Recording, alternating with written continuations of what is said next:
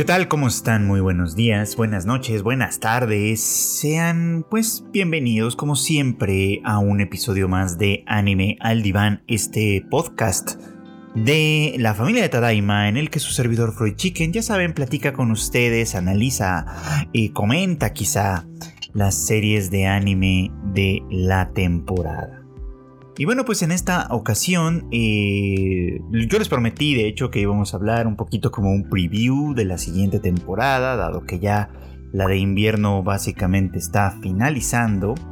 Pero eh, digamos que me desvié de esa intención, me desvié de ese propósito porque eh, pues surgieron otro par de cosas más importantes de las que hablar. Eh, en este episodio vendrá más adelante una reseña y breves comentarios sobre la película de Jujutsu Kaisen Zero, que estoy seguro que muchos de ustedes ya vieron y disfrutaron mucho. Eh, pero también quiero hablar un poquito de los estrenos que tenemos en Netflix. Eh, que bueno, pues ya saben, Netflix siempre es un problema para hablar de estas cosas, al menos en el formato en el que yo lo hago, por esta todavía mala costumbre, creo yo, de estrenar las cosas como en bola, ¿no? Y que el interés se pierda eh, pues de manera, de manera muy veloz, ¿no? Que, ese creo que es el problema con algunas cosas de Netflix. Pero pese a eso, le he estado dando la oportunidad a un par de series nuevas que se han estrenado, una apenas hace un par de días, otra hace ya un par de semanas más bien, que son Kotaro Lives Alone y Terma Romae Novae, que son pues, dos propuestas bastante interesantes y quiero platicarles un poquito de cada una de ellas. Quiero por supuesto empezar con Termae Romae Novae, una serie que bueno, Netflix acaba de lanzar hace apenas un par de días. Eh, yo tuve un poquito ya la oportunidad de ver episodios, tengo, creo que vi ya la mitad de la serie, la verdad es que me ha gustado bastante, me parece una propuesta bastante entretenida, interesante y sobre todo diferente, pues, ¿no? Y creo que esa es una de las marcas que, comienzan a trazar qué es lo que me gusta ver en particular, ¿no? Propuestas distintas, que se salgan un poquito de la norma. Me gusta por supuesto ver cosas que están muy en la norma del anime, claro, pero creo que sí termino siempre disfrutando un poco más las cosas que se salen de ahí. Y Terma de Romae Novae es una, pues una gran alternativa en ese sentido. Quiero decirles varias cosas. Primero, esta es una que no es realmente nueva como tal. Bueno, de hecho el Novae que trae como parte del título alude precisamente a que es una nueva versión de algo que ya se había hecho. Una adaptación en OVAS hace ya algunos años que yo no he tenido oportunidad de ver, pero que quienes la vieron eh, dicen que pues también tiene lo suyo, por supuesto, ¿no? También tuvo una adaptación live action, tengo entendido que creo que también le ha ido, le ha ido bien en Japón. Entonces, pues es una historia que tiene, digamos que su buen prestigio. El manga, además, el manga original de Mari Yamazaki, es, pues, es, fue uno de los primeros ganadores del Manga Taisho, uno de los premios más importantes de manga en Japón. Así que bueno, pues por ahí trae un poquito de currículum adicional por si, por si hacía falta. En Termae Romae, eh, la historia gira en torno a Lucius, un, pues un romano, eh, descendiente, digamos, de un linaje de diseñador de termas, de baños de agua caliente, que pues eran populares en alguna época del Imperio Romano, por supuesto. Eh, y que de alguna manera mágica, misteriosa, que en realidad eh, no importa mucho, bueno, o sea, importa para efectos de la historia, pero no importa cómo sucede, de una manera mágica, Lucius de pronto viaja al Japón moderno y tiene la oportunidad de, ver cómo es que los japoneses eh, hacen esto de las aguas termales, ¿no? De, de los onsen de los baños privados, en fin, de, un montón de variedades de, uso y goce del agua caliente. Y eh, algunas de estas ideas, pues él luego regresando a su, a su tierra, a su tiempo, las aplica a, necesidades prácticas de, de, su gente que también disfruta mucho del agua caliente, por supuesto, ¿no? Eh, la historia en sí, les digo, es como novedosa e interesante por este lado, ¿no? Es como no, se, no se enfoca tanto a contarnos un gran relato como tal, sino solo pequeñas historias que se resuelven casi en sí mismas, que de hecho puede uno, aunque tiene, sí tiene como una secuencia, puede uno disfrutar de manera independiente, por supuesto. Eh, en estos viajes que Lucius hace al Japón moderno, es interesante porque se contrastan obviamente varias cosas y también se encuentran algunas similitudes. Empecemos por las similitudes, creo que eso es algo que vale mucho la pena destacar aquí, ¿no? Eh, y, vale la pena destacarlo precisamente por lo extravagante que puede ser que existan similitudes tan marcadas o que se marquen de una manera tan significativa. Porque estamos hablando primero de una época eh, muy antigua, estamos hablando de eh, el Imperio Romano, muy muy en específico del periodo del emperador Adriano, que es un periodo muy peculiar e interesante. Adriano fue eh, pues emperador de Roma eh, en los albores digamos de nuestra era, es decir, inició su gobierno por allá del año 117 digamos, terminándolo en el año 138. formó parte de la, eh, de, la, conocida dinastía Antonina, un periodo histórico del Imperio Romano famoso por su paz, por su progreso en términos generales, ¿no? Por haber sido un periodo muy particular en el que los varios emperadores que lo conformaron, entre ellos Adriano, eh, Trajano, eh, en fin, este, pues gozaron, digamos, como de un periodo que, si bien no estuvo desprovisto de turbulencias, no hay ningún periodo que lo esté, sí puede considerarse como bastante pacífico dentro de lo que cabe, ¿no? Y es interesante este, este periodo básicamente porque, bueno, que la, que la serie de Terma Romae se base un poquito también en este periodo, precisamente porque estamos hablando de un momento en el que, en el que los, los ciudadanos romanos, algunos ciudadanos romanos, podría ser que aprovechando justamente esta paz y este progreso y esta, esta bonanza económica que duró durante pues, algunos años, por supuesto, eh, se dieran a la tarea de buscar otro tipo de cosas que fueran más allá de la guerra. Y Lucius lo dice con mucha frecuencia, ¿no? Es la búsqueda del placer.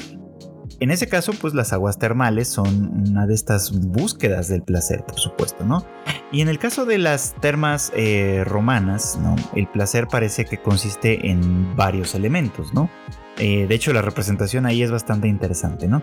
Consiste obviamente en tener un espacio para la convivencia en la cual se puede descansar después de un arduo día de trabajo, convivir con otros con otros hombres, este, platicar sobre las noticias y las cosas importantes del día, recibir cierto tratamiento de cuidado de la propia belleza, pues, ¿no? A través de exfoliaciones, etc. En fin, hay como toda una cultura orientada al placer, por supuesto. Y esto es algo, una de estas semejanzas que encontramos o que se encuentran aquí en este manga, en esta historia, eh, con el Japón moderno, por supuesto, ¿no? La cultura de los onsen o de las aguas termales, que además aparecen continuamente representadas en anime, manga, etcétera, ¿no? Ya ven que a menudo tenemos episodios que generalmente tienden un tanto al fanservice en el que eh, los personajes y sobre todo las chicas, ¿no? Visitan las aguas termales y bueno, todos sabemos que eh, la costumbre de los japoneses para usar este tipo de, instalaciones es hacerlos completamente desnudos, entonces por eso se presta un poco como para, para este tipo de cosas, ¿no? En la Roma antigua, pues estar desnudo no era un asunto para escandalizarse de ninguna manera, ¿no? El desnudo humano era bastante común eh, y por eso las aguas termales funcionaban muy bien. Lo mismito que pasa en Japón, por supuesto, ¿no? Donde el desnudo no tiene necesariamente estas, eh, pues estos aspectos como puritanos que a veces tenemos en Occidente, ¿no? Si ustedes alguna vez tienen oportunidad de viajar y sobre todo tienen oportunidad de entrar a uno de estos onsen, que yo les recomiendo mucho, pues parte de la etiqueta es justamente esta, ¿no? No se entra vestido, ¿no? Se, se entra completamente, completamente desnudo. Y no hay nada de que, no, pues me quedo con mi traje de baño. No, no, no, no. Aquí a estos lugares se entra completamente desnudo y se convive y se comparte así, digamos, ¿no? Pero lo interesante de esto no es tanto eso, sino que eh, se trata a final de cuentas de la búsqueda de, un estado placentero, de que el cuerpo repose, eh, de que eh, aprecie de alguna manera un tiempo que puede ser más o menos largo, ¿no? En, simples estados de contemplación en muchas ocasiones, ¿no? Por ejemplo, cuando, cuando Lucius observa esta primera visita al, al centro, al baño público, digamos, ¿no? Que tiene una gran tina donde pues hay varios varias personas eh, disfrutando del agua con una pintura hacia el que, que muestra el monte Fuji en todo su esplendor, ¿no? Eh, Lucius se siente pues, pues impactado ¿no? por, esta posibilidad de disfrutar del agua mientras se contempla arte al mismo tiempo, ¿no? Y toma estas ideas y las lleva a su, primera eh, terma desarrollada en Roma, ¿no? Donde más bien hace una pintura del Vesubio, eh, este volcán famosísimo de allá de la península italiana, digamos, esto creyendo, de hecho confundiendo, ¿no? En primera instancia que el Fuji es el, es, el Vesubio, ¿no? Y, dándole a una identidad distinta, pues, ¿no? Y, de ahí se van desarrollando más cosas, ¿no? Eh, cuando uno de los personajes tiene oportunidad de ver esto en, la terma que desarrolla Lucius, después dice, bueno, me gustaría tener una al aire libre, considerando que mi finca se encuentra muy, pues, muy cerca del Vesubio, ¿no? Y puedo, puedo verlo desde ahí, entonces, qué mejor sería que tener que, poder ver el objeto real, ¿no? La cosa real, el paisaje real.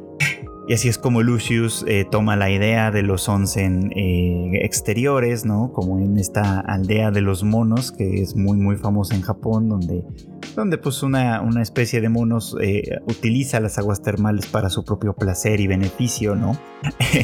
este, bueno, pues esta idea se retoma y se construye un lugar apropiado, digamos, en la finca de este de este cónsul, en fin, de alguna manera todos estos encuentros y desencuentros que poco a poco Lucius va entendiendo que no es que se vaya, como en primer lugar pensaba, a un baño eh, de los esclavos, ¿no? de los esclavos en Roma, sino que más bien viaja a un mundo diferente, ¿no? Eh, en ese sentido, casi podríamos pensar que es como una especie de Isekai, aunque en realidad está viajando al mismo mundo, solo mm, muchísimos años después y en un territorio diferente, donde las cosas le parecen de pronto muy, muy avanzadas, ¿no? Pero, o sea, lo, que me parece que, vale la pena destacar, sobre todo de Terma de Roma de Novae, es precisamente esto, ¿no? Que la similitud que encuentra eh, Lucius de la vida actual en Japón, al menos en cuanto a la cultura del baño, y la vida de su tiempo en la cultura de las aguas termales, por supuesto, ¿no? Tiene muchas similitudes y la principal es esta, ¿no? Se busca el placer, se busca eh, eh, un momento de paz, de contemplación, en el que muchas cosas pueden surgir y pueden desarrollarse, ¿no? Eh, es una historia que a final de cuentas se construye en tiempos de paz, en tiempos de, de, disfrute en tiempos de goce. Y eso es algo que me parece que está bastante, bastante padre, bastante interesante, ¿no? Creo que vale mucho, mucho la pena. Además tengo que decirles que eh, esta serie que, eh, en la que la mangaka eh, participa de manera muy muy significativa y Kenjiro Tsuda, quien da voz a Lucius y también funge como productor, por lo que veo está muy muy involucrado también en este, en este proyecto, aprovechan un momento final de, cada, de cada episodio para que la mangaka nos muestre de manera muy muy directa algunos aspectos particulares de la cultura de los onsen, ahora sí, en el Japón moderno, ¿no? Entonces la serie se compone de estos dos elementos. Por un lado, nos va contando en estas historias cortas los, viajes y, las, y los proyectos de Lucius, que de alguna manera van llamando más y más la atención en su propia gente. Y por el otro, nos cuenta a, o nos muestra más bien, a Yamasaki eh, disfrutando y explicándonos cómo es esta cultura de los onsen en distintos lugares de Japón que son famosos por esto, ¿no? Pueblos eh, cercanos a aguas termales que pues se dedican a, administrarlas de alguna forma y a ponerlas al servicio de otras personas, por supuesto, ¿no? Tratando de mantener además tradiciones que muchas veces vienen, si no de décadas, incluso de siglos, ¿no? Y que eh, pues básicamente son para el goce de la gente. Entonces, eh, nosotros tenemos, en, por lo menos en mi país, eh, una escasa cultura de ese, de ese tema. O sea, sí tenemos aguas termales, como en muchos lugares, pero creo que no tenemos una cultura tan desarrollada en esos terrenos. Eh, y supongo que tampoco tenemos tantísimas fuentes, la verdad es que ahí sí desconozco. Así que es interesante acercarse pues ¿no? a, estas, a estas culturas y constatar un poco lo importantes que pueden llegar a ser como parte de la formación de la identidad, como parte de la formación de, una época o de varias épocas históricas en particular, en fin. Es una cosa muy muy interesante, diferente y la verdad es que muy muy divertida, o sea, tiene muchos aspectos también eh, cómicos, eh, diálogos bastante divertidos e interesantes. Eh, nos deja ver, por ejemplo, algunos atisbos de cómo la obsesión de Lucius por los por desarrollar termas cada vez más novedosas y significativas va complicando cada vez más su vida matrimonial. En fin, o sea, vemos cosas bastante, bastante interesantes que se nos relatan a través de este cuento. Así que pues por ahí una recomendación interesante que es Terma de Romae Novae. La van a encontrar ya en Netflix, ya tiene todos los capítulos disponibles eh, entiendo que también tiene doblaje al español, así que si ustedes prefieren esa versión, este pues también está ya disponible. Y bueno, pues la otra peculiaridad que anda también ya por ahí en Netflix es Kotaro Lives Alone. Eh, una pues muy peculiar, creo que no tengo otra manera de decirlo, muy peculiar serie que eh, en principio la verdad es que tengo que decirles no me llamaba tantísimo la atención. Eh, pero algunas personas me escribieron para decirme, oye, me gustaría saber qué opinas de esto, ¿no? Y, dije, bueno, vamos a darle una oportunidad. Si se ve diferente, se ve rara, quizás sea una cosa interesante o importante, ¿no? Y tengo que decirles que sí, sí es una cosa muy interesante y muy importante. Eh, todavía no la termino de ver tampoco, creo que al igual que con Terma de Roma voy como a la mitad. Eh, y me queda claro que cada episodio, con cada episodio que vayamos viendo, que vayamos, pues sí, que vayamos viendo básicamente, eh, las cosas se van a ir poniendo un poquito más, pues, complicadas quizá, ¿no? O más, no sé cómo decirlo. la historia de, este, de esta es como pues insisto, peculiar, ¿no? No, se me ocurre otra manera de decirlo, porque la premisa no parece tan, tan... Bueno, a ver, se las cuento y, ya, luego buscamos con qué calificativos le ponemos, ¿no? Eh, esta es la historia de un niño de cuatro años, Kotaro Sato, que eh, llega a vivir a un cierto eh, lugar de, bueno, a un, pequeño edificio de departamentos y, empieza, y vive pues completamente solo, ¿no? Eh, de hecho, empieza a llamar la atención de, algunos de sus vecinos, precisamente por eso. Primero de eh, Canino, que es el que vive inmediatamente junto al departamento de, de. Eh, con quien tiene pues las primeras interacciones, ¿no? pero bueno, poco a poco vamos viendo que pues hay más personajes viviendo obviamente en este, en este pequeño en este pequeño edificio que primero pues se sorprenden quizá de la situación de Kotaro y, obviamente sienten que es un poco insensible de pronto hacer preguntas, ¿no? Pero la pregunta más importante es ¿por qué un niño de cuatro años viviría eh, solo, ¿no? ¿Dónde están sus padres? ¿Dónde están sus tutores? ¿Dónde están sus, sus otros parientes? Yo qué sé, ¿no? ¿Dónde está la gente que de manera, entre comillas, natural tendría que estar a cargo de él? Y bueno, poco a poco se va obviamente descubriendo, nos vamos enterando poco a poco de cuáles son sus, sus condiciones. No les voy a spoilear demasiado, pero bueno, eh, la, idea es que poco a poco se va a ir descubriendo esto. Pero eh, aunque las razones por las que Kotaro vive solo pueden ser mm, importantes e interesantes, creo que lo más importante es lo siguiente, ¿no? Kotaro es un chico, un niño que eh, obviamente pues entiende que está solo y, que tiene que hacerse cargo de sí mismo. Entonces a lo largo de las pequeñas historias que el anime nos va contando, vamos viendo cómo algunos de sus pequeños malentendidos, después de todo es un niño de cuatro años, eh, chocan con su, eh, con su interés en particular de vivir, de vivir solo y vivir bien, ¿no? Y tener una relación cordial, funcional con la gente con la que tiene que relacionarse, empezando obviamente pues con sus vecinos y siguiendo pues con la gente de la escuela, con la gente de la tienda, con eh, la gente del supermercado, en fin, como con distintos, distintos personajes, ¿no? Lo, bonito o algo de lo bonito de esto es esto, es, es precisamente estos como pequeños malentendidos, ¿no? A la luz de un niño de cuatro años que conoce mucho del mundo y al mismo tiempo no conoce mucho del mundo, una situación un tanto como paradójica, pero si ustedes la ven van a entender perfectamente a qué me refiero, eh, algunos, algunas cosas de la vida adquieren un cariz muy muy diferente. Y esto me llevaba a pensar un poco como en lo que significa o en lo que entendemos que significa ser adulto, ¿no? Eh, la serie hace un contraste bien interesante aquí precisamente por eso, porque al vivir Kotaro solo, al, estar viviendo en solitario, ¿no? él tiene que hacerse cargo de cosas como, como los adultos lo, lo harían, ¿no? Tiene que pagar su renta, eh, comprar su comida, su ropa, eh, mantenerse limpio, aseado, saludable, etcétera, ¿no? Ir a la escuela, en este caso pues al jardín de niños, que es a donde él tiene que ir, este, eh, eh, jugar, no sé, hacer un montón de cosas por sí, por sí solo, pues, ¿no? Pero al mismo tiempo tiene que ser un niño, ¿no? O sea, tiene que ser un niño que, haga esto, ¿no? Que juegue, que vea eh, programas infantiles, que vaya aprendiendo cómo se interpreta el mundo a partir de sus de sus relaciones, ¿no? Y obviamente pues que sea cuidado por otras personas, ¿no? Es una paradoja muy muy interesante la que se gesta aquí en torno a Kotaro, por supuesto, ¿no?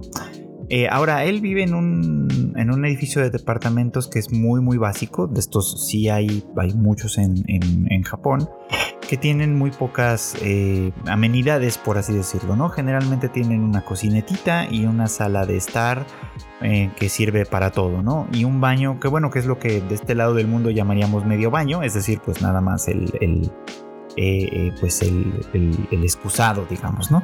No hay donde bañarse aquí, ¿no? Entonces para bañarse pues hay que ir a un centro, que es, un baño público, como, como los que aparecen en el primer episodio de Terma Roma de Novae, este, obviamente en el que hay que pagar pues una, una cuota, ¿no? Una cuota particular, ¿no?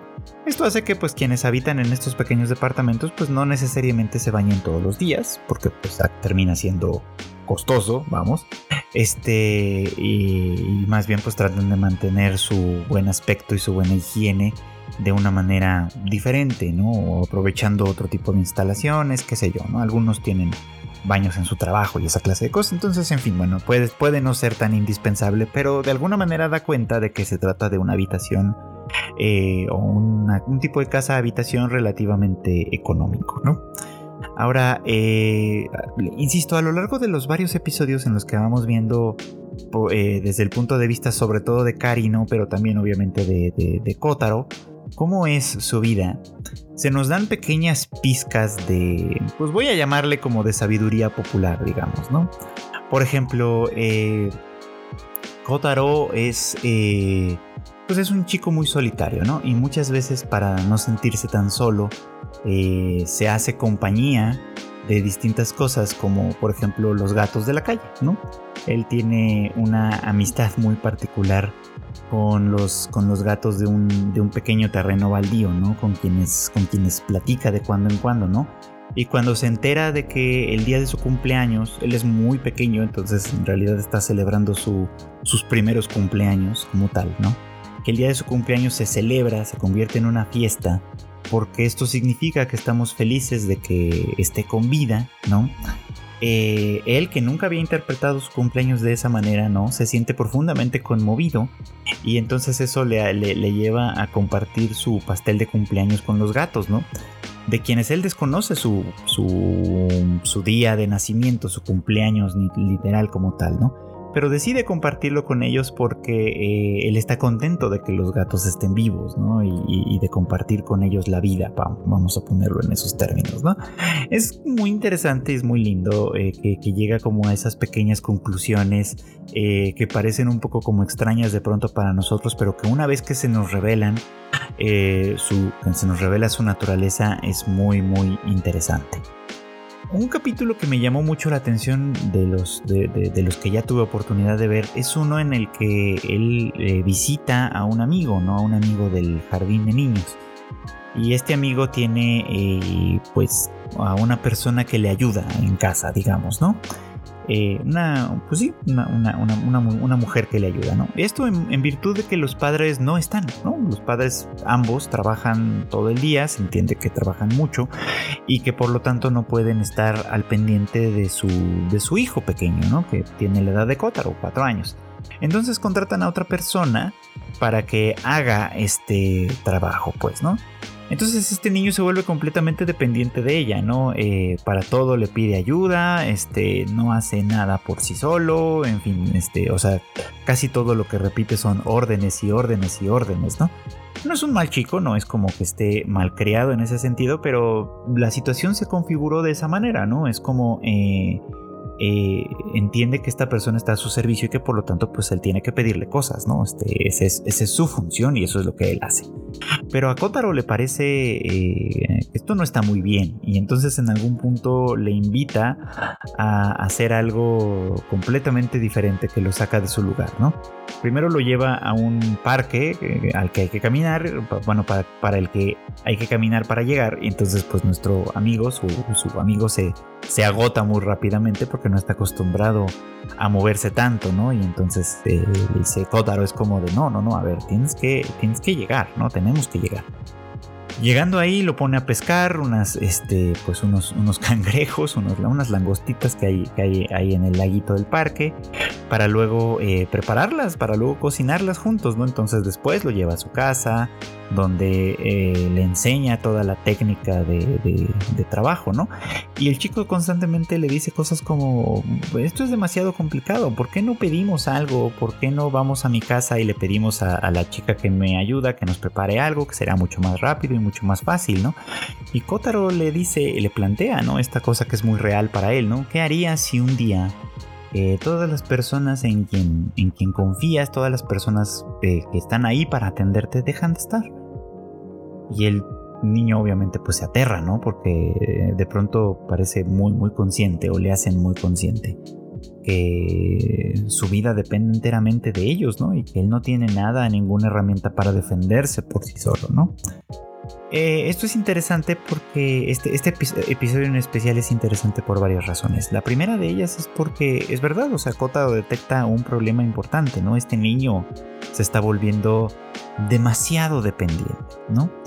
Eh, no es que esté mal depender de otros, en realidad todos, eh, hasta, hasta el más pintado, como dicen, dependemos de otros, ¿no? Dependemos de otros para un montón de cosas, dependemos de todo un sistema social, infraestructura, etcétera, para que nuestras necesidades se vean cubiertas. En ese sentido, eh, estamos llevando esto un poco como al, otro lado, ¿no? Pero hay muchas cosas que como adultos tenemos que hacer y de las que tenemos que responsabilizarnos eh, por nuestra propia cuenta, ¿no? Y, por eso es que también es importante que aprendamos a hacerlo, ¿no? Que, durante el tiempo de nuestros años formativos eh, podamos aprender, podamos dedicar nuestro tiempo precisamente a aprender todas estas cosas que nos van a hacer independientes en el futuro.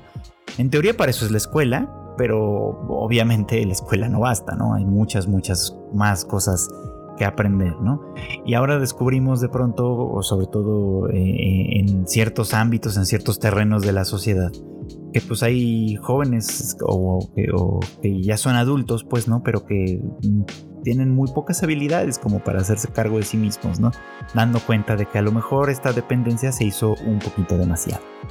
Pero como a menudo pasa en Kotaro Live Salon, hay una paradoja muy importante del otro lado y es que eh, Kotaro es un niño que es demasiado independiente, ¿no? Eh, que precisamente por su situación eh, no puede darse el lujo de depender de otras personas, ¿no? Y a veces esta búsqueda por la independencia, por no molestar a otros, por, por no, porque los, demás no lo odien y todo esto, le lleva a ciertos extremos en los que eh, pareciera como que incluso rechaza el contacto. Sus vecinos, eh, eh Karino, eh, Mizuki, etcétera, que son adultos que por lo que puede verse desde un punto de vista muy convencional, no son adultos del todo funcionales, vamos, ¿no? Eh, han intentado en varias ocasiones e intentan en varias ocasiones convertirse en algo, en, personas en quienes Kotaro pueda confiar, por supuesto, ¿no? En quienes pueda apoyarse siempre que lo necesite. Y esto también es bastante bonito e interesante. Eh, porque bueno, decía yo que no son eh, funcionales en el sentido más convencional, porque bueno, los tres que más aparecen son el propio Karino, que es este un mangaka bueno, no tiene un trabajo formal como tal, eh, constantemente anda sufriendo y retrasándose con las entregas. Esto, pero bueno, pues ahí, ahí como sea, más o menos va sacando adelante su trabajo y su medio de supervivencia, que es bastante precario, ¿no? Por lo que puede verse, ¿no? Eh, también es una chica que pues trabaja en un, en un bar, ¿no? Eh, pues es atractiva y todo, por supuesto, entonces pues, pues vive en este, bueno, trabaja en estos lugares que no son de muy buena reputación y que también pues, se sabe, por supuesto, que estos trabajos son bastante precarios, ¿no? Este, que en realidad pues no tienen muchas garantías, muchas seguridades y que además pues depende mucho, o sea, para, para poder seguir trabajando en ellos, pues obviamente la juventud y la belleza son, son bienes importantes y lamentablemente son, bienes que se van degradando de manera natural con el tiempo. Entonces, pues como que viven siempre con una eh, cuenta regresiva, como una espada de Damocles en la cabeza, por supuesto, ¿no? Y el otro personaje que aparece, que eh, eh, ahorita la verdad se me olvidó el nombre, este, tiene toda la pinta de ser un yakuza, ¿no? Eh, un yakuza de poca monta probablemente, ¿no? Que dado su aspecto y su, y su manera de hablar y de ser, pues no goza de muy buena reputación en el barrio eh, y de hecho pues en alguna ocasión en la que, en la que los ven juntos a, este otro personaje y a Kotaro, eh, pues son a menudo objeto de cuestionamiento, ¿no? Incluso por la policía, ¿no? De cuál es tu relación con este, con este niño, ¿no? Porque pues claro, a través de su aspecto podría presumirse que lo está secuestrando o alguna cosa del estilo, ¿no? Eh, en fin, o sea, digamos que desde un punto de vista muy, muy convencional, pues estos personajes no son los adultos que en teoría deberían ser, ¿no? Y sin embargo, eh, de todas maneras, ellos eh, se dan cuenta, por supuesto, ¿no? De que Kotaro tampoco es un niño como, como, como un niño debería de ser. Y entonces eh, en estas ideas como un tanto preconcebidas, pero que sin embargo están arraigadas en cierta realidad, eh, pues tratan de alguna manera de convertirse en el soporte que Kotaro no tiene, ¿no? Eh, de manera paradójica o contradictoria, Kotaro está buscando cada vez mayor independencia, ser cada vez más, valerse cada vez más por sí solo, pues. Eh, así que bueno, pues aquí tenemos una historia muy muy interesante creo que tiene varias lecciones eh, notables, ¿no? Me gustaría platicar un poco más sobre ella, pero sería un poco como darles demasiados spoilers si no la han visto. Y más bien lo que quiero es recomendárselas porque creo que no muchos le están dando tanta oportunidad. Es normal, el tema de, de cómo se emite en Netflix, etcétera, hace que estas cosas de pronto se olviden si ya no las viste cuando se estrenó y si no hubo muchísimo ruido alrededor de esto, pues es muy normal que pasen desapercibidas. Pero precisamente por eso es que me gustaría recomendárselas ahora, ¿no? si tienen acceso a Netflix, lo abran en este momento y vean eh, Kotaro Lip Salon y Terma Romae Novae. Y entre estas, de hecho, tengo yo pendiente una que justamente pasa por ahí, que es la de eh, Orbital Children se estrenó también esa sí ya tiene más tiempo y tengo, y tengo ganas de verla desde que se anunció, pero pues es una de estas que no he tenido la oportunidad. Así que espero pronto hacerlo y si vale la pena ya les estaré platicando.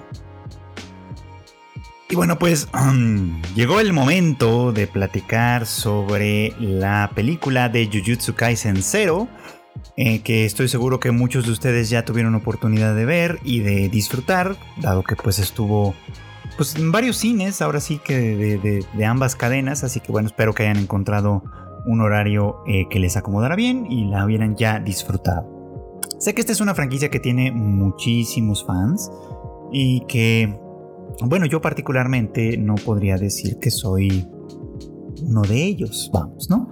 De hecho, he sido bastante crítico de esto, ¿no? Eh, y no tanto porque, porque no me guste como tal, sino porque eh, creo que realmente es una serie eh, que si bien es entretenida y tiene sus cosas interesantes, mm, mm, tiene un hype que yo francamente no, no termino de entender como tal, ¿no? Pero en resumen, si tuviera que dar una breve, muy breve opinión, podría decir que esta película me gustó. Eh, me la pasé bien en términos generales. Hay un par de escenas que se me hicieron un poquito largas y siento que pudo haber durado un poquitito menos. Pero eh, la verdad es que en, términos generales me parece que es una película disfrutable. Ahora, hay que entender esta película muy en su, muy en su contexto, por supuesto, ¿no? Jujutsu Kaisen Zero es una precuela que, es de hecho una precuela, es decir, no salió después cuando ya Jujutsu Kaisen era muy famoso y había que hacerle como mil spin-offs y todo, cosa que probablemente va a pasar, porque ahora pues es una de las series más famosas del momento, sino que en realidad es la primera, el primer acercamiento del mangaka Gege Akutami a la historia, ¿no? Esta se publicó eh, un año antes prácticamente del lanzamiento de la serie principal y por lo que describe en el epílogo del, volumen del, volumen recopilado de Jujutsu Kaisen Zero, eh, pareciera que pues de hecho esta fue como que lo que le abrió las puertas para la publicación semanal ya de la historia como tal, ¿no? O sea, gustó en su momento este, este primer one shot casi, one shot de cuatro episodios, esto y que se publicaban mensualmente en su momento además, esto y, de, y eso le abrió las puertas pues para, la, para una publicación más grande, ¿no? Que, que ya no, no fue como en muchos casos sucede, repetir esta misma historia o ampliarla o hacerla más grande, sino eh, irse un poco más adelante y construir a partir de lo que había dejado plantado en Jujutsu Kaisen 0. Así que desde ese punto de vista me parece que es como interesante. Yo te confieso que en realidad la había entendido más bien, o sea, cuando se anunció la había entendido como esto, como un spin-off que salió y como un pegote que se le, que se le pone a Jujutsu Kaisen a la luz de que ya se ha hecho muy muy popular. Y bueno, ahora entiendo que no es así, ¿no? O sea, Yuta Okotsu, el protagonista de esta historia, existe antes que, eh, que Itadori, ¿no? Entonces, este, bueno, pues aquí vale la pena destacar ese aspecto, ¿no? Eh, esta se concibió primero y a partir de esta concepción fue que se construyó todo lo demás que vimos suceder en Jujutsu Kaisen. Pero por otro lado, este, eh, eh, mi experiencia con la película estuvo marcada por un evento, mm, vamos a decir que paralelo, que no tiene mucho que ver en principio, pero que terminó por, por, predisponerme quizá contra algunas de estas cosas, ¿no?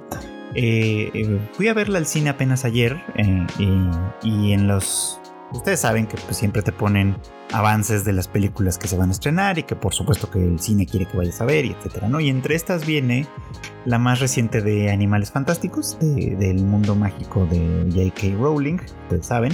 Este. Y, bueno, pues básicamente ustedes saben también que esta historia de, de Rowling se basa en, lo que se nos explica en el último libro de Harry Potter sobre el pasado de Albus Dumbledore, eh, su relación con un mago oscuro llamado Grindelwald, etcétera, etcétera, ¿no? El caso es que veo el tráiler y, veo a, una de las conversaciones que tiene Grindelwald con Dumbledore en, aquella, en, aquel avance y, luego hay una conversación muy, muy, muy semejante en, el, en la película de Jujutsu Kaisen Zero, ¿no? Este, que bueno, pues les voy a platicar, digo, aquí ya empiezan los spoilers, así que si no lo han visto, pues aquí pueden dejarlo y regresar después. Aquí ya empiezan los spoilers para hablar un poquito más de detalle, ¿no? Eh, la historia en términos generales, pues ya ustedes la conocen, ¿no? Este se eh, es un, bueno, Yuta Okotsu tiene una maldición que lo, que, lo sigue a todas partes, ¿no? Y que es la maldición de Erika, una chica, una amiga de la infancia con quien pues él tenía pues ambos tenían, se querían tanto que tenían como el proyecto de casarse cuando fueran, cuando fueran mayores, ¿no? Este, sin embargo, pues un lamentable accidente le roba la vida de manera muy temprana a Rika y entonces pues ella se convierte en una maldición que acompaña a, a Yuta eh, pues a partir de ese, de ese momento y en adelante, ¿no? Es una maldición de grado especial, ¿no? Que, que, por, lo, por lo cual pues exorcizarla no es cosa fácil, ¿no? Y por lo cual los, pues los ancianos, digamos, ¿no? Los, los, los jefes del, del, mundo de la brujería, eh, que, pues por lo visto son unas personas bastante, bastante radicales de pronto, deciden que lo mejor que pueden hacer es ejecutar a Yuta para pues así obviamente eh, eliminar con él la maldición que le acompaña, por supuesto, ¿no? Eh, y el profesor Satoru Gojo, que es un personaje muy querido por toda la gente, por todos los fans, eh, pues defiende el caso de Utah y decide eh, llevárselo más bien a, que forme parte de la academia, de la preparatoria en la que él da clases y en la que él forma a los futuros hechiceros, pues. Y aquí se desenvuelve un plan que tiene un ex compañero y amigo de, de Goyo, que es este eh, Suguru Geto, un personaje bastante siniestro que también, al igual que Goyo, eh, es un hechicero de categoría especial, ¿no?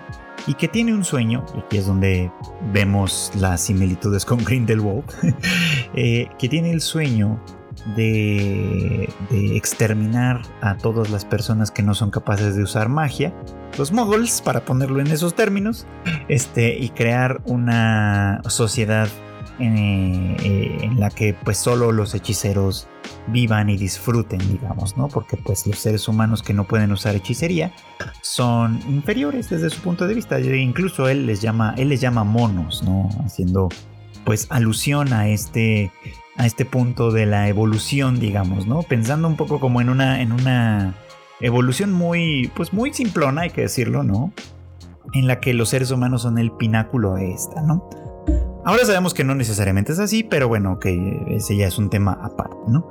Entonces con estas ideas que recuerdan por supuesto al nazismo eh, y que por supuesto recuerdan mucho a Grindelwald, eh, eh, Ghetto se, reúne con un grupo de compañeros que piensan de una manera muy semejante a él para tratar de echar por tierra a la sociedad humana que no puede usar hechicería, incluso si otros hechiceros se les oponen, ¿no?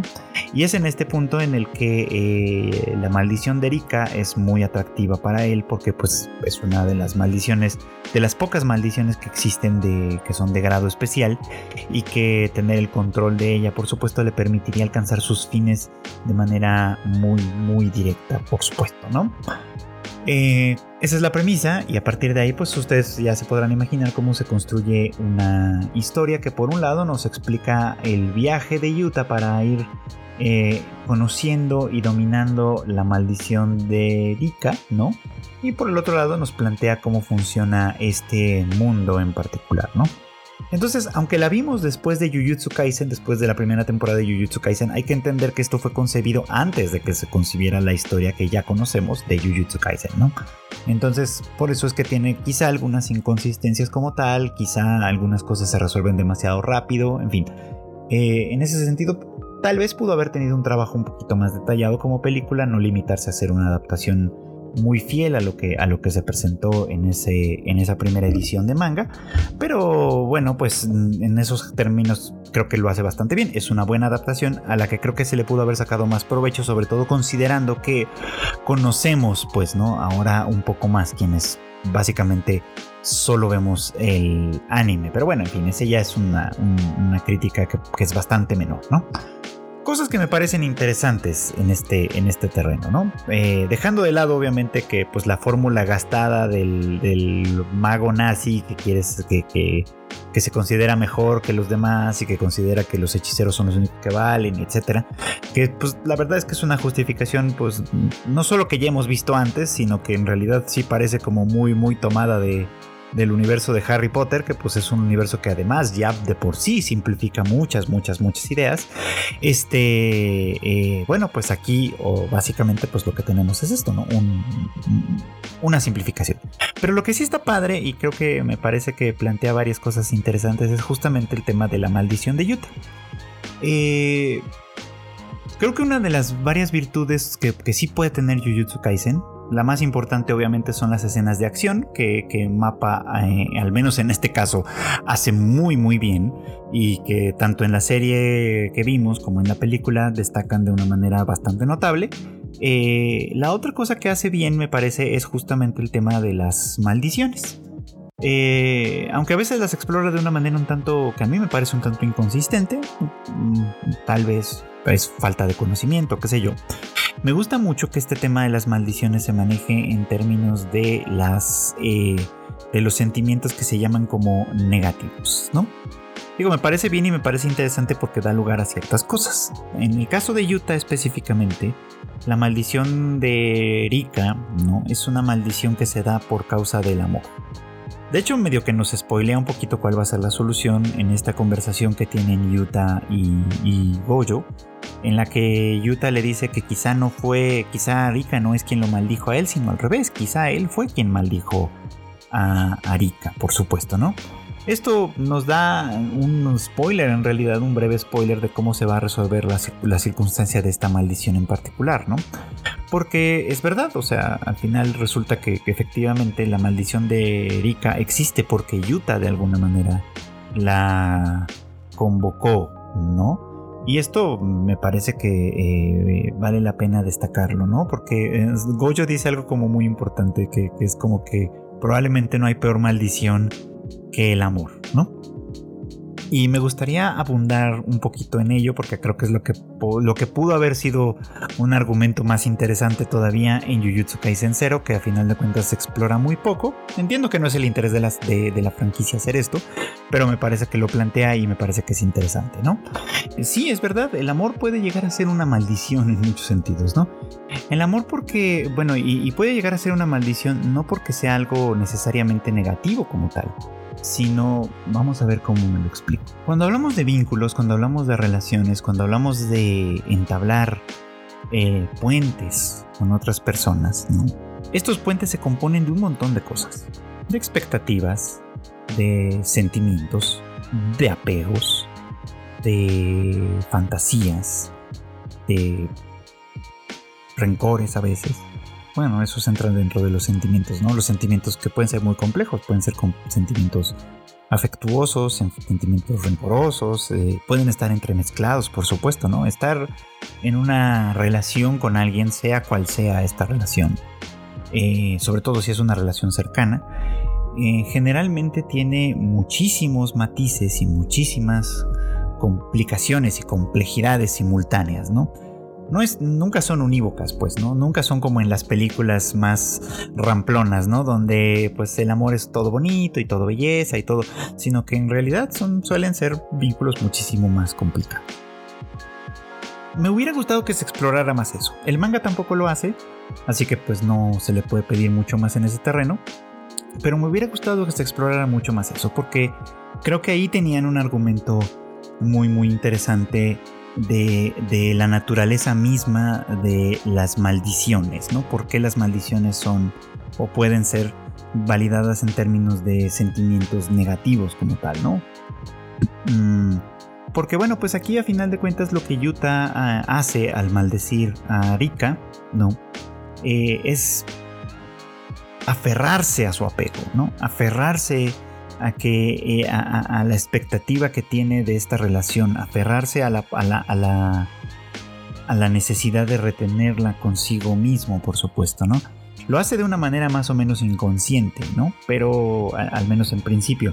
Pero dado que su poder natural es, eh, como hechicero es bastante importante, eh, y Yuta pues convierte este, este anhelo, este deseo frustrado eh, por, por, la inevitabilidad de la muerte, digamos, ¿no? En una maldición que no solo le acompaña todo este tiempo, sino que eh, destruye muchas cosas a su alrededor, le complica mucho las relaciones. Esto es muy interesante porque la película de alguna manera nos muestra cómo la relación entre él y Maki, a quien ya conocíamos del anime, eh, pues se va, eh, va pasando de ser una de abierto rechazo, en que ella de entrada lo rechaza, a ser una en la que poco a poco se van acercando, mm, casi podría pensar que románticamente, pero aún si no fuera el caso, aún si no fuera como de una manera romántica, ¿no? Este acercamiento, eh, Rika lo interpreta, la maldición, lo interpreta como una amenaza para sí misma, por supuesto, ¿no? Porque este, esta, esta maldición ¿no? Eh, eh, hace que, el vínculo pierda muchas de sus dimensiones, ¿no? Eh, que de hecho es lo que me parece más interesante de las maldiciones aquí, ¿no?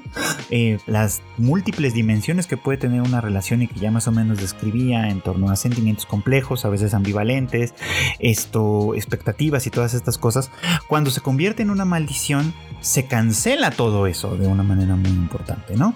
Eh, se convierte en, una, en una relación prácticamente unívoca, sin dimensiones, sin dimensiones de ningún tipo, en la que ella simplemente se va a limitar a protegerlo de todas las cosas que, eh, que se puedan llegar a interpretar como una amenaza.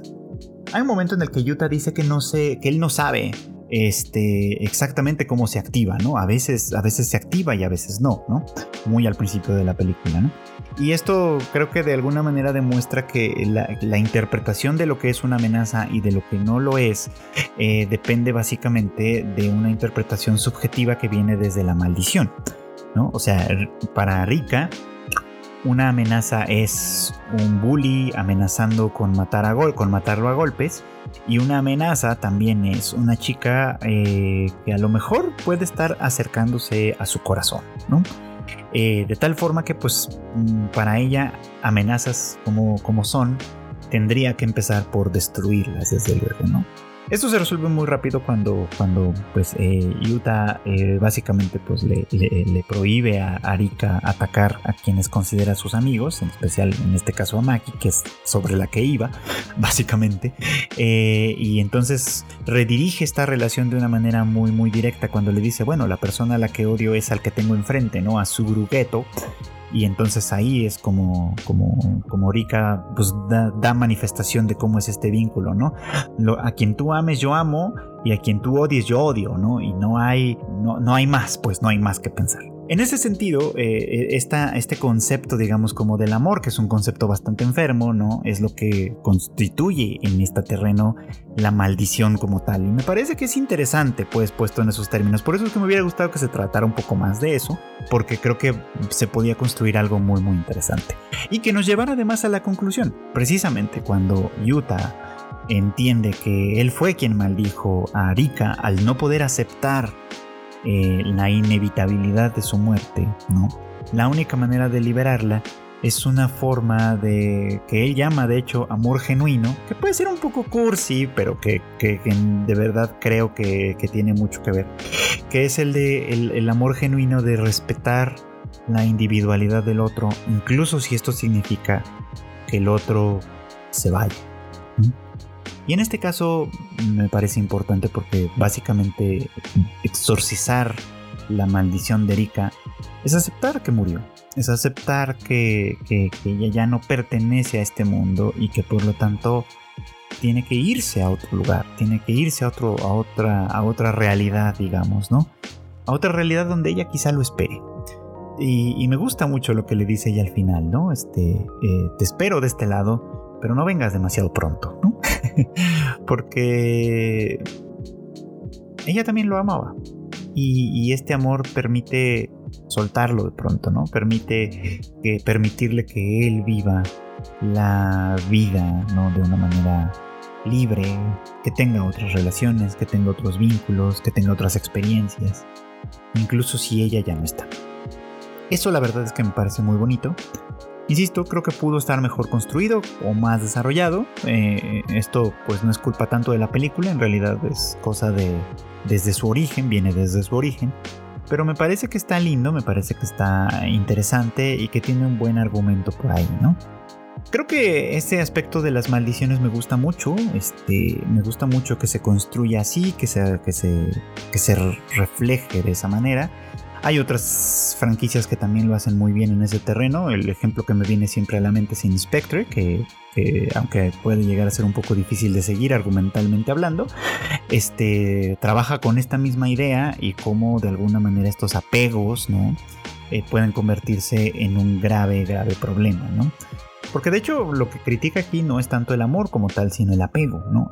este apego enfermizo que no permite la libertad, que no permite a las otras personas ser quienes son y desarrollarse eh, y vivir las experiencias que tengan que vivir. Es un amor eh, que, hace prisioneras a, las otras personas, ¿no? Y que básicamente es en ese sentido en el que es una maldición. Y hay otras cosas que a mí me parece que son interesantes aquí que y, que, se van planteando y que me gustaría mucho que Jujutsu Kaisen desarrollara más adelante. Eh, por ejemplo, eh, aunque está expuesto desde, esta película y también en los primeros episodios de la serie, y ya lo comentaba en uno de los primerísimos episodios de este podcast, eh, que Goyo aparentemente está promoviendo o tratando de gestar una especie de revolución en el mundo mágico, ¿no? Una revolución que no es una destrucción como la que proponía Geto como tal, ¿no? Sino más bien una revolución quizá desde dentro, en, un mundo en el que los ancianos se han convertido en viejos decrépitos que no quieren, eh, que no aceptan la realidad y que no quieren eh, soltar obviamente sus posiciones de privilegio. Y Goyo pareciera que tiene cierta esperanza en que los jóvenes, a quienes él está eh, contribuyendo a educar, digamos, ¿no?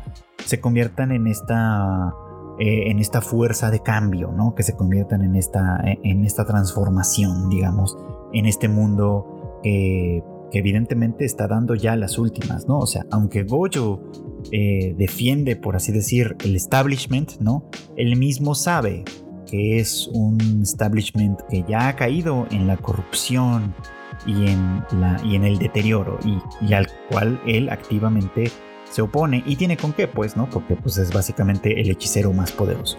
En ese sentido parecía que estaba mm, que tenía puntos en común con Geto, ¿no? o lo que, en lo que no estaban de acuerdo desde luego era en la metodología, lo cual no es menor, no es para nada despreciable y es un tema que que como que está ahí flotando, ¿no? Y que desde el principio en Jujutsu Kaisen me hubiera gustado mucho más ver. O sea, creo que por eso es que tengo tanto problema con ella, ¿no? Porque creo que desarrolla cosas o plantea cosas que pueden ser muy interesantes. Este tiene algunos personajes notables con, problemáticas eh, particulares que pueden también tener muchísimo desarrollo. Y yo soy la clase de persona que más que peleas vistosas y esta clase de cosas, eso me gusta, pero no necesariamente hace que una serie sea mejor para mí, ¿no? Me gusta mucho más cuando las cosas las movilizan los personajes, Y, cuando se profundiza en los personajes. Y creo que al menos hasta donde he visto es algo que Jujutsu Kaisen no termina de hacer. Entonces, en términos generales, creo que es una. Creo que de la película tengo una buena evaluación. O sea, es una buena película, entretenida y todo. Creo que pudo hacer más con lo que tenía, la verdad. Este. Eh, y, pero lamentablemente, pues esa es una sensación que Jujutsu Kaisen me deja en general.